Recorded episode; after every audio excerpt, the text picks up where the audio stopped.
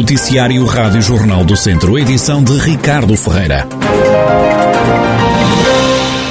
Chegou ao fim o diferendo entre duas coletividades da aldeia de Vila Maior no Conselho de São Pedro do Sul. O caso ficou resolvido ontem em tribunal, mas acabou por não ser necessário julgamento, já que as partes conseguiram chegar a um entendimento na base da discórdia entre a Associação Cultural de Vila Maior e o Centro Social da localidade. Está um edifício que as duas entidades reclamam. O caso veio a público depois de a associação publicar nas redes sociais um comunicado em que dizia que o Centro Social queria usurpar o edifício sede e que, para isso, tinha iniciado uma ação judicial. O Centro Social justificou a ação com a falta de atividade da referida associação e que, por isso, queria reaver o edifício que começava a ficar danificado, situação que estava prevista na escritura de doação do imóvel. Mas a presidente da associação, Inês Moita, negou e garantiu que, a nível jurídico e legal, sempre esteve a funcionar a coletividade, apenas foram reduzidas as atividades, sobretudo devido à pandemia.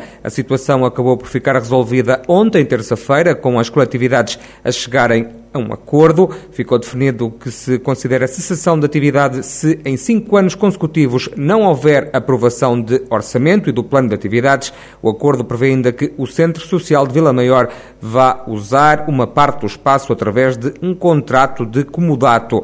No final, os responsáveis pelas duas coletividades afirmaram estar satisfeitos com o acordo agora selado. Inês Moita, presidente da Associação Cultural de Vila Maior, garante que a grande preocupação eram as pessoas e não o edifício. O nosso objetivo nem era tanto a parte da propriedade, era não, havia, não era a questão de não haver divisão de propriedade, era a questão das pessoas, de, de estarmos a colocar toda a aldeia, que é tão pequena, em, em, em, dois polos completamente diferentes que depois iam acabar por sempre colidir. Uh, por isso, achamos que é uma resolução boa.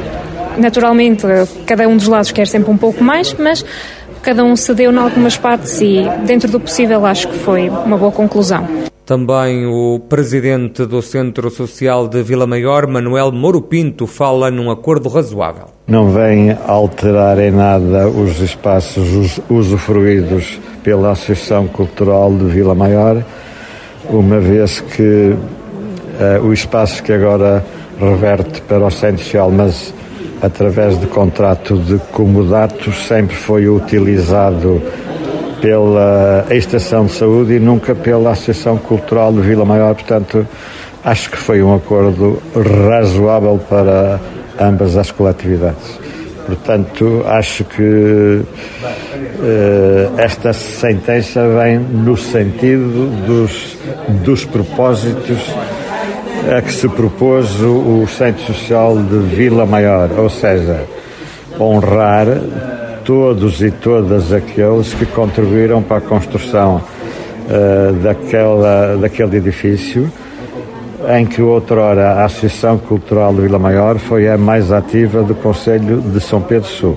E quanto mais sei também unir a comunidade vila-mairense. Chega assim ao fim o diferendo entre duas associações de Vila Maior, uma freguesia do Conselho de São Pedro do Sul. Mangual tem agora um centro local de apoio à integração de migrantes. O presidente da Câmara, Marco Almeida, destaca a importância da abertura deste serviço no Conselho. No atual contexto de exponencial movimento migratório, fruto de vários movimentos, quer na procura de novas oportunidades de trabalho, conflitos, terrorismo e guerra ou violações dos direitos humanos, fazem com que o mundo sofra alterações constantes.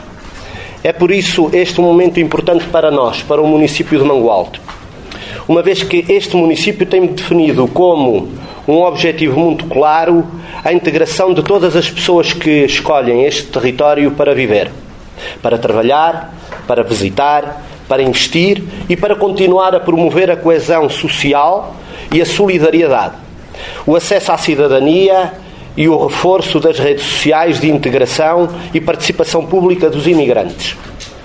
Este protocolo que assinamos criará uma resposta especializada e de proximidade. Vai permitir que este Conselho reforce o apoio que presta aos cidadãos estrangeiros, sejam residentes ou aqueles que nos procuram em momentos dramáticos da sua vida, como é o caso dos deslocados da Ucrânia em consequência da guerra. Já a ministra adjunta e dos Assuntos Parlamentares, Ana Catarina Mendes, explica que em Portugal já há mais de 100 centros locais de apoio aos migrantes. São 150 uh, centros de apoio à integração de migrantes que existem espalhados por todo o país. Nesta região centro são 36 que trabalharão a partir de hoje em rede para que possamos fazer uma melhor política de integração, de coesão territorial, mas também de coesão social aqui no nosso território. Em 2016 havia cerca de 60 centros de apoio, eh, centros locais de apoio eh, aos, eh, à integração de migrantes. Hoje contamos com 150 e espero que até ao final do ano, Senhora Alta Comissária, possamos contar com 155 centros desta natureza. A importância destes centros não é apenas dizermos que existem estes centros.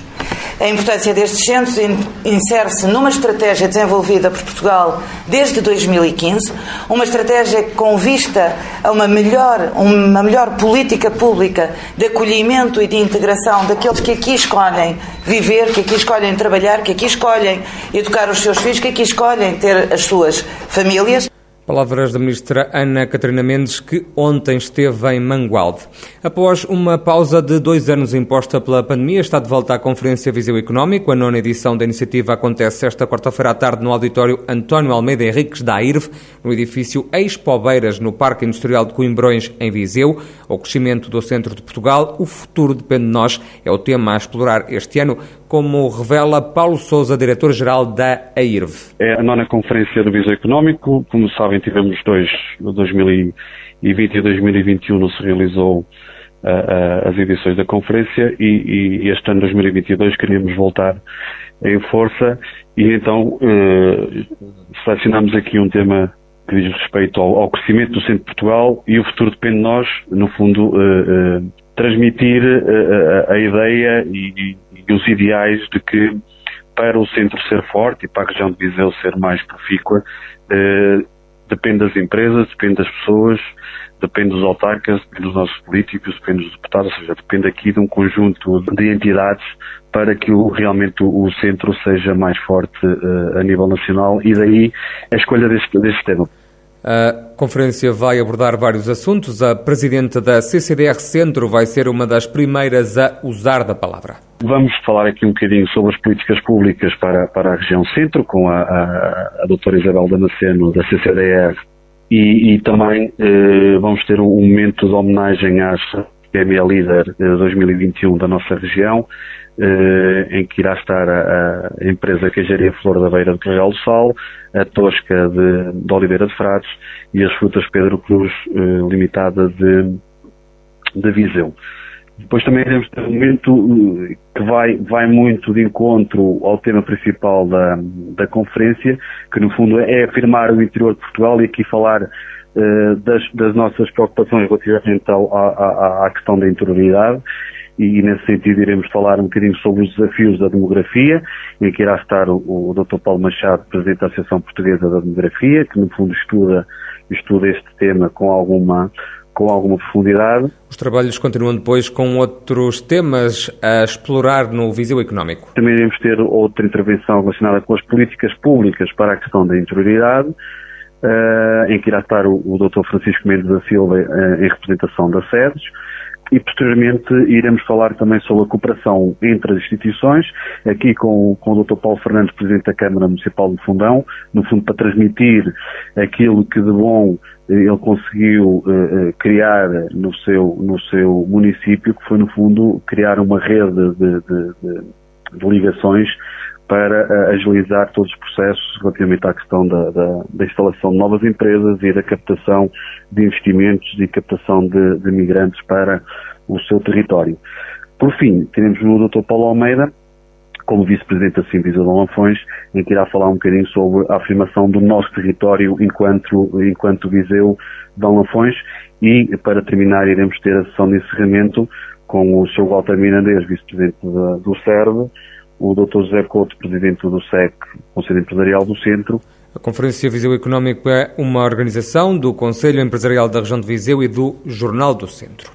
O serviço postal está cada vez pior no distrito. Quem o diz é Henrique Santos, do Sindicato Nacional dos Trabalhadores de Correios e Telecomunicações, que fala numa situação caótica. O serviço postal no Distrito de Viseu uh, está um pouco à imagem daquilo que é o panorama nacional. Uh, no pós-privatização, uh, a situação tornou-se caótica e em todos os centros de distribuição há imenso correio por entregar e há correio que não cumpre os padrões, há falta de pessoal para substituição em férias. É, portanto, é a degradação do Serviço Público Universal de Correios eh, que, que, decorre da, que decorre da privatização e da má prestação que vem sendo, que vem sendo feita por aqueles que orientam a empresa. E, e o, o, Distrito de, de, de, Viseu uh, é, é, é, mais um, é mais um uh, que, que, está nessas condições. Os trabalhadores estão insatisfeitos pela forma como, como as coisas estão, estão a correr. Ainda segundo Henrique Santos, do Sindicato Nacional dos Trabalhadores de Correios e Telecomunicações, também os utentes dos CTT não estão nada satisfeitos com o serviço prestado pela empresa. Estão de volta a Viseu as festas populares a partir de sexta-feira e até 24 de junho, dia de São João, há na cidade Festa das Freguesias, marchas e cavalhadas. As festividades começam já na sexta-feira, à tarde, com a Festa das Freguesias. O presidente da autarquia viziense, Fernando Ruas, fala num programa ambicioso. Um programa ambicioso. O programa começa no dia 17, terminará no dia 24 com as festividades de Vilmoinhos. As marchas contam com 700 participantes. Depois temos a Festa das Freguesias, os grupos de cantares, os grupos etnográficos também, os reis folclóricos, as tunas e as bandas filarmónicas que vão atuar aqui no, Parque da Cidade. Depois, a noite de sábado, 18 de junho, está reservada, como se disse, ao concurso das marchas populares essas marchas que têm eh, 700 participantes. O dia 19 de junho é a vez das Cavalhadas de Teivas e depois temos no dia 24 as Cavalhadas de Vilmoinhos. Já a vereadora da Cultura na Câmara de Viseu, Leonor Barata, destaca a junção das festas populares com o cotidiano desta junção das festividades populares e dos santos populares uh, ao, ao cotidiano da é. cidade e sublinhar esta ideia de que estas festividades, tanto a celebração dos santos populares, como a festa das freguesias, como as cavalhadas, são também pretextos para promover o nosso território e para convidar a população e os visitantes a visitarem este centro inacreditável que Viseu, que Viseu tem. Na verdade, tem a ver também com uma política de território de mostrar a, a quem nos visita e a quem aqui vive não só a nossa qualidade urbanística, mas também as tradições, a cultura popular, a gastronomia, tudo isto vão estar presentes. Na apresentação das festividades estiveram também as responsáveis das Cavalhadas de Teivas e de Vildemunhos. Sandra Santos, das Cavalhadas de Teivas, salienta o tema que vai ser explorado este ano, a paz. As nossas cavalhadas para rumarem à cidade de Viseu no dia 19 de junho, pelas 15 horas, onde vamos ter eh, os, os carros alegóricos, também eh, bombos, etc. Mas aquilo que nos caracteriza sem dúvida e aquilo que nos, que nos faz vibrar sem dúvida é a nossa dança da morgadinha. De facto, a, a nossa história é, são daí as nossas raízes e é daí que vem a história das cavalhadas de Teigas. Este ano o nome eleito para as nossas cavalhadas foi a paz, o tema é a paz. Vamos, sem dúvida, trazer um carro uh, alegórico mesmo nesse sentido. Esse é o nosso tema, é, o, é a paz. Portanto, também vamos ter as festas no dia 18, no dia 19, vamos ter também os conjuntos. Nós vamos trazer o brilho, a alegria, a paz e o amor à cidade de Viseu. Também Anabela Abreu, das Cavalhadas de Vildemunhos, explica o que está a ser preparado. Dia 23 de junho, com a queima de Pinheiro, uh, acaba por, uh, a todos os caminhos daqui da região vão ter a Vilmoinhos. O cortejo efetivamente será a 24, 24 a partir das 9 da manhã. São 370 anos de história, de uma tradição ininterrupta. E, e recordando aqui, as cavalhadas de Vilmoinhos passaram por revoluções, passaram por guerras, passaram por pandemias. Nesta última, uh, em que ainda estamos a viver nestes últimos dois anos, mas nunca deixaram de se cumprir. Portanto, este ano, orgulhosamente, com mais do que 15 carros na rua, com uma com bandas espanholas, com os uh, elementos das máscaras. Todos são motivos válidos para que nessa sexta-feira, onde Viseu parece feriado, que possam vir acompanhar as cavalhadas de Vildominhos. Permitir que mais pessoas durante mais tempo possam usufruir As festas populares de Viseu arrancam já na sexta-feira. A cidade recebe vários eventos, como a Festa das Freguesias, as marchas e as cavalhadas de Teivas e Vildemunhos.